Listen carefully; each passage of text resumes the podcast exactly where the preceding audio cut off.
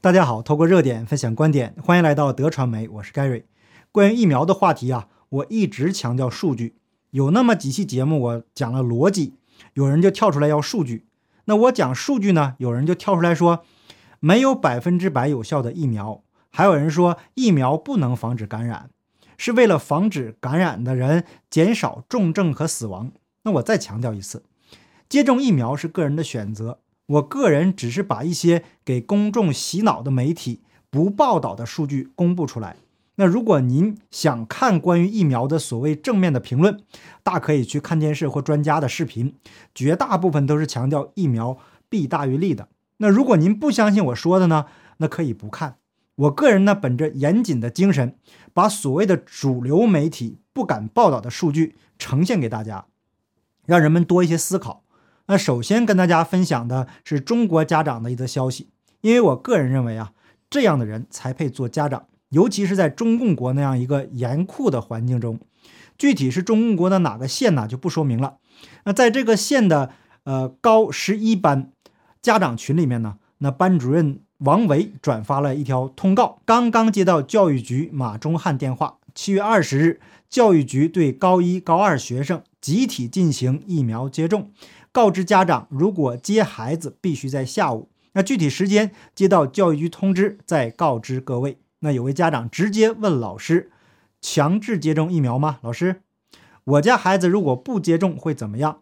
并要求老师回复一下。老师并没有立刻回复，那这位家长就愤怒了，发长文说：“王老师。”如果学校一直不给是不是强制学生打疫苗的回复，以及不打疫苗是否不让下学期升学，以及未来是否不让学生高考的具体回复，他说：“我先声明，我家孩子赵子怡同学坚决不打疫苗。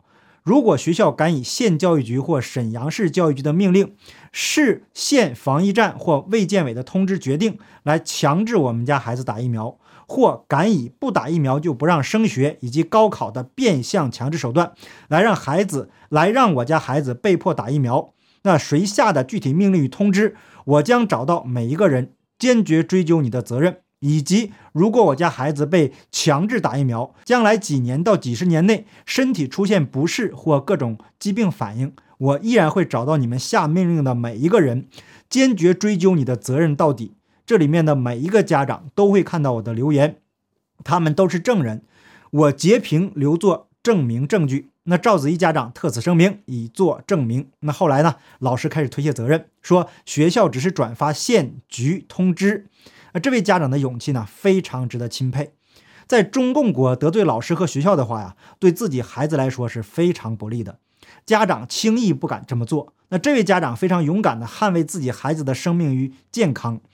那前天呢，我在 Telegram 群组转发了一张图片，图片上面清晰的写明，中共国的新型冠状病毒 viral 疫苗仅用于临床研究，也就是说，疫苗没通过三期实验，即使出了问题，也可以随时甩锅。那这位家长也为所有不想接种疫苗，但被形势所迫不得不接种疫苗的朋友们提供了一个思路。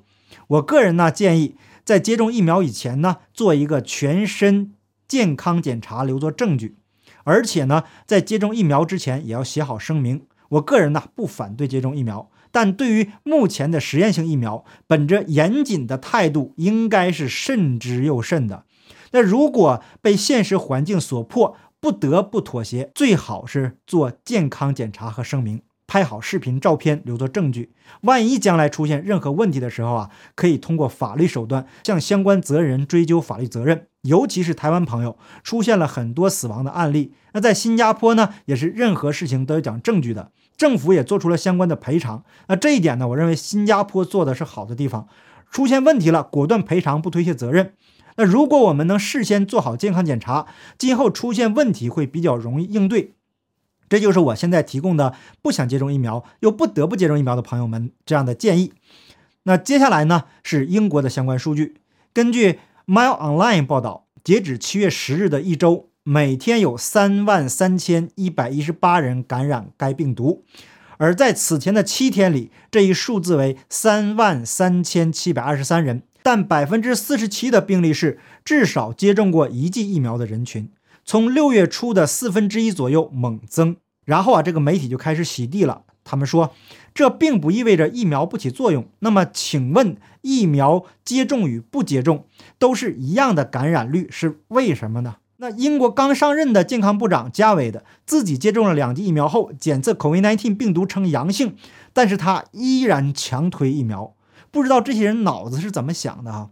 那在前几期节目中，我也报道了英国当时的死亡率。看不到接种与不接种疫苗有何不同，反而是接种疫苗的死亡人数更多。那接种疫苗还要面临未知的副作用和已知的严重的副作用，甚至是死亡案例。有位名字叫巧克力咖啡的朋友留言说：“如果疫苗有用且没有太多副作用，那么多人去打了，打了跟没打的都是赢家。反之，如果疫苗有副作用而且没有预防效果，打了的是输家。”这么看来。不打疫苗的人胜率是百分之百，那打疫苗的人呢，胜率只有百分之五十。再怎么样呢，也不能选择打。那前面一句话呀，可能不是很清楚啊，我解释一下。这位朋友如果觉得不对呢，可以在节目下面留言更正。那意思呢，就是这么多人都打了疫苗了，应该有群体免疫的效果了，对吗？那所以打不打都是赢家。那问题是啊，现在的支持疫苗的人说呢，疫苗不能阻止病毒感染，只能防止出现重症和死亡的概率。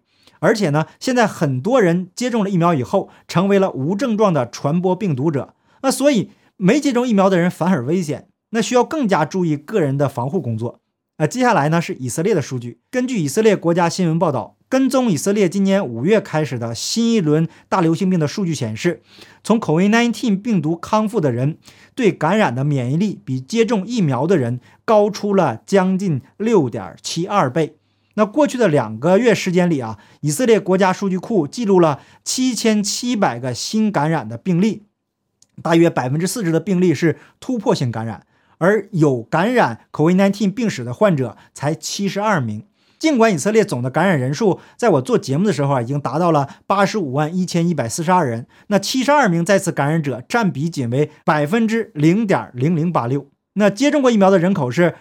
五百一十九万三千四百九十九人，三千多例突破性感染病例表明，占比为百分之零点零五七八。那我们把两个数字放在一起对比，感染 COVID-19 病毒后的自然免疫力比疫苗引发免疫力强六倍多。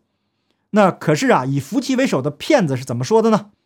他说，以前感染过 COVID-19。疾病的人接种疫苗可以显著增强免疫力反应。疫苗实际上至少就 SARS-CoV-2 而言，可以做得比自然更好。那么，请问以色列的数据怎么解释呢？那最让人无语的是，以色列正在考虑接种第三剂疫苗。那按照这个节奏下去，那今后不得把人扎成刺猬了？这已经荒谬到了极点。可是大部分人呢就被这种骗子忽悠。有一个很早接种过疫苗的朋友留言说。在加拿大，因为家庭原因陪打了两剂辉瑞，那第二剂在约一个月前完成。深知打疫苗的后果，所以喝红茶解毒。目前为止，身体出现这个身体所出现的反应是，往年夏天偶尔有蚊虫叮咬，两三天就消肿了，但目前的反应是一个礼拜多还是难以痊愈，而且疼痛红肿。目前呢，个人是确定本身的免疫力下降。那为解决免疫系统的问题呢？去沃尔玛买维他命 B 二时呢，也遇到了一位护士采买。那经过追问，他分享了每天吃两千 UI 的增强免疫力，并且不打针。可是他不能对外讲这个秘密，因为在医院工作，说了会有麻烦。这里只是分享朋友的留言，我个人还是强调，通过自然方法增强免疫力是最健康而且无害的。那注意饮食和生活习惯，保持身体和心理的健康，以及适量的运动，可以学学打坐。那至于打坐的好处呢？我在最早期的节目中有介绍过，大家也可以搜索台湾的胡乃文医生，他有做的视频呢，详细讲述了打坐的好处。那如果前面说的，呃，都做不到啊，再考虑药物。接下来呢，是今天最让人难过的一组数据，目前在 Virus 网站上。有四十六万三千四百五十六例不良反应报告。那美国 CDC 的 Virus 数据库中列出了一万零九百九十一例死于 COVID-19 病毒疫苗的病例。两周前，Virus 报告六千九百八十五人死于疫苗，仅上周一周这一数字跃升到九千零四十八人，也就是一周共有两千零九十二人死于疫苗。如果不相信我说的，请到 Telegram 频道查看网站的新闻和链接。这些让人震惊的数字，媒体集体沉默。有朋友留言说：“呃，mRNA 疫苗的发明者罗伯特·马龙博士被左媒晋升，因为他坚持。”在得到足够的数据之前，政府不应该宣称疫苗是安全的。那同样也不能说伊维菌素无效。那下期节目呢，我可能会分享朋友发给我的关于使用伊维菌素的一些数据。那所以，请订阅关注我的节目。那现在呢，主流媒体和所谓的专家，让我们这些非专业人士非常的无语。他们的很多作为都是毫无常识和逻辑的。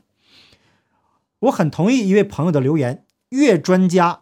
就固守观念卡得越死，除非脑袋思维模式融合性高，才能是高智慧，才能不断有学习新事物的能力。人小小的脑袋不知道宇宙事物有多少。那我太太呢也分享了她接触过的医生，很多呀都是固守观念，他们总以为自己是专业人士，以权威自居，那超过他们认知范围的就不会了，更不敢承认。所以，迷信专家和权威的人，我一再强调要学会自己思考，寻找可靠的数据，因为真实的数据是最能说明问题的。也有朋友在上期节目留言说，纽约那三名选手是何时注射疫苗的？你知道吗？因为疫苗所产生的抗体是有时效性的，不是终身的。那请站在科学数据上来说。那这位朋友啊，如果您看到了这期节目，请您仔细研究一下我提供的数据。您自己都说疫苗产生抗体是有时效性的，可是您知道抗药性这块事吗？您也订阅我频道很长时间了，我做节目严谨与否啊，您应该了解。无论您赞成与否，都感谢您的留言，也希望呢您能跳出主流媒体的洗脑宣传，看看他们不敢报道的数据。那好，感谢大家的点赞、订阅、留言、分享，我们下期节目见，拜拜。